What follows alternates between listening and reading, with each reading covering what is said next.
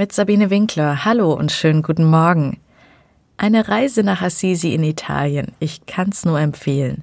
Mich hat das kleine umbrische Städtchen auf dem Hügel verzaubert. Es ist nicht nur optisch malerisch schön, sondern ist auch die Heimat des heiligen Franz und fast jede Ecke dieser Stadt erzählt eine kleine Geschichte aus seinem Leben. Aber der Reihe nach. Franz lebt um 1200 und stammt aus einer wohlhabenden Tuchhändlerfamilie. Er hat eine gute Ausbildung gemacht und ist seitdem als Kaufmann im Geschäft seines Vaters tätig. Entsprechend gut verdienend weiß er auch, wie man Partys feiert und wie man Geld ausgibt.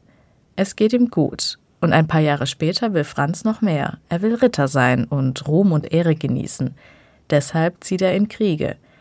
Allerdings wird er gefangen genommen, krank und depressiv. Er kehrt nach Hause und beginnt sich zurückzuziehen gibt sich mit Bettlern und Kranken ab, tauscht sogar seine gute Kleidung mit ihnen und verteilt die guten Waren seines Vaters.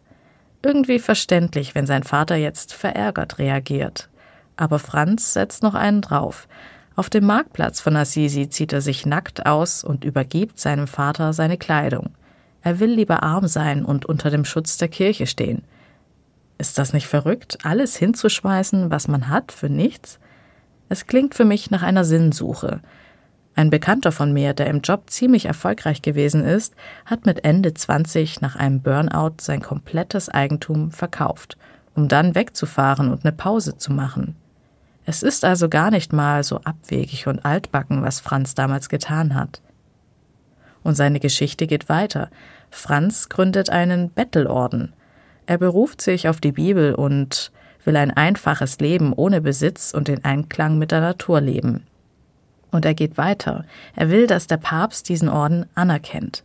Das ist sicherlich nicht einfach, denn der Papst strebt in dieser Zeit nach wirtschaftlichen und politischen Einflüssen in einer Kirche, die zerrissen ist und in der es viele Streitereien gibt.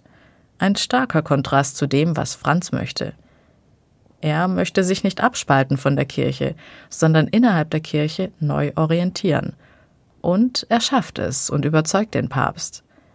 Dieser Franz zeigt, dass es möglich ist, sich als kleiner gläubiger Mensch den Großen kritisch, aber auch konstruktiv mit Erfolg entgegenzustellen.